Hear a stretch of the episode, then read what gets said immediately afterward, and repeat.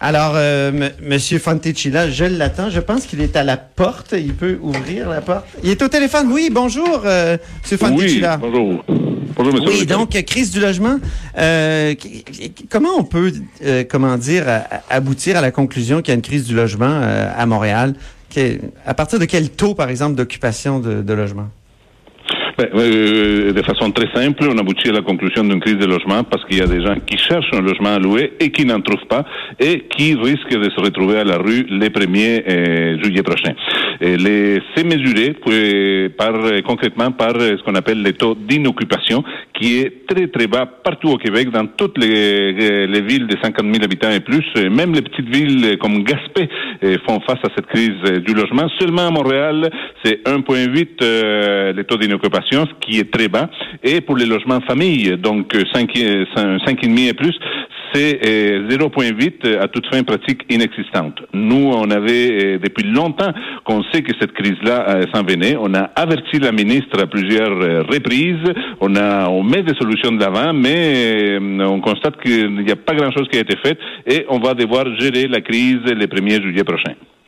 Est-ce que vous demandez des, comment dire, des nouvelles restrictions pour les propriétaires parce que il y a beaucoup de propriétaires qui disent que c'est plus intéressant au Québec d'être propriétaire de logements. Il y, a, tellement de contraintes et puis euh, il y a des gens qui vendent leur logement à, cause de ça. Est-ce qu'il y a, est-ce qu'il y a des nouvelles contraintes qu'on doit leur imposer ou ça peut fonctionner autrement? Nous, on parle pas en termes de contraintes. Euh, écoutez, les, euh, les immeubles locatifs, euh, c'est toujours une bonne affaire. Ça, les marchés, les marchés sont très actifs dans ces secteurs-là. Donc, on voit pas qu'il y a un essoufflement. Une bonne partie de la population du Québec, je crois que, enfin, un pourcentage assez élevé est, locataire. Donc, oui, il y a des, y a des problèmes qu'on peut, on peut toujours régler, mais ce qui, ce qui manque en ce moment, c'est des euh, logements locatifs et des logements sociaux en, particulier. C'est la seule façon de euh, prévenir cette crise du logement. Mais euh, s'ils font du, Airbnb, comme on dit, les, propriétaires de logements, c'est peut-être parce que c'est plus payant d'avoir des, des locataires traditionnels. Tout à fait, tout à fait. Ce qu'on remarque, c'est qu'il euh, y a beaucoup, beaucoup d'offres d'Airbnb et d'autres types de plateformes similaires qui sont dans, qui se retrouvent dans une situation d'illégalité, qui ne respectent pas les règles imposées par euh, les différentes municipalités. Et ça fait en sorte que des logements qui sont, qui ont été traditionnellement, euh, qui ont été construits qui sont destinés à des ménages, à des familles, à des personnes du Québec, sont destinés à, à, à des touristes.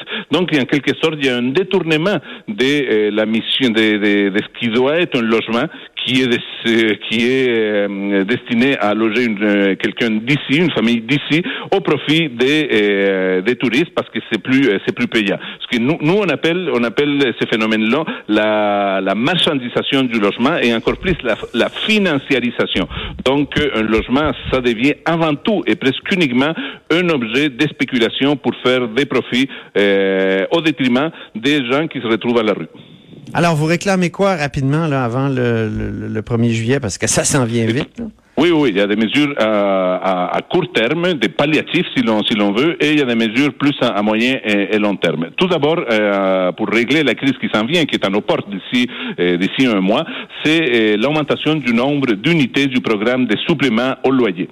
Ça fait en sorte qu'on donne on donne une subvention aux locataires ou pour compléter les loyers qui qui sont qui n'arrêtent pas d'augmenter partout au Québec, afin qu'ils puissent qu'ils puissent c'est logé. Vous savez, en ce moment, on commence à le voir à Montréal, dans certains quartiers. Chaque fois qu'il y a un logement louer, il y a une file d'attente qui euh, qui se produit et ça fait en sorte que les locataires qui offrent plus d'argent, ben il a les, pour les loyers, il a les, les, logements. Ça fait un renchérissement euh, de, généralisé des, euh, du loyer. Donc nous, ce qu'on propose, c'est que euh, les, la ministre La Forêt de l'habitation débloque davantage d'unités et des subventions pour permettre à des locataires, à, surtout à faible revenu, de ces, de ces, de ces loyers. Ou par exemple, d'autres mesures palliatives, c'est comme euh, offrir l'entreposage pour les meubles, qui, euh, pour les ménages qui vont se retrouver à la rue les premiers, les premiers juillet prochains, et un suivi communautaire des locataires particulièrement vulnérables et à risque d'itinérance, donc aller les visiter régulièrement pour qu'ils puissent euh, se maintenir euh, en logement, et la mise en place d'une équipe euh, ministérielle dédiée à la prise en charge de la crise du logement et une ligne d'urgence pour les locataires. Ça, c'est à, très court terme, hein, pour régler, pour éviter qu'il y ait des familles qui se retrouvent à la rue les 1er juillet prochain. À plus long terme, évidemment, mhm. vous l'avez mentionné, c'est la question des Airbnb. Il faut euh, que rapidement réglementer cette industrie et restreindre euh, l'utilisation d'Airbnb et d'autres plateformes. Écoutez, à Montréal, on calcule, on estime qu'il y a 5000 logements qui sont sortis du marché locatif pour être utilisés comme, euh, euh comme maison d'hébergement pour des touristes. C'est 5000 logements qui sont pas destinés à la population d'ici et, et, bien sûr, il faut instaurer rapidement un registre des baux afin de contrôler la montée, la des, loyers et euh, investir de façon décisive dans la construction de nouveaux logements sociaux destinés à des populations euh, à faible revenu.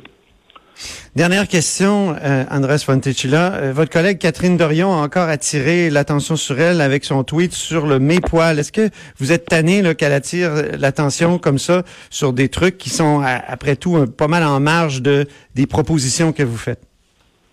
Écoutez, euh, ma collègue Catherine Dorion, euh, elle, elle, a la capacité incroyable de, de, comment dire, d'expliquer toutes sortes de phénomènes, de donner une opinion, et, le député n'est pas contraint de se, de se limiter seulement à ces, dossiers ici à l'Assemblée nationale. Elle s'exprime, et, voilà, euh, les médias prennent ça et font un, très grand plat, et, libre à eux, mais, mais bon, c'est comme ça ma, collègue a tout à fait le droit de s'exprimer sur, euh, sur les sujets qui l'intéressent. Très bien. Ben, merci beaucoup, Andrés Fontecilla. À la prochaine. Merci. Bonne journée. Donc, c'est Andrés, Fontecilla, député euh, de Québec solidaire de Laurier-Dorion, mais aussi porte-parole du deuxième groupe d'opposition en matière de logement et d'habitation. Après la pause, ben, c'est l'heure euh, de notre chronique constitutionnelle.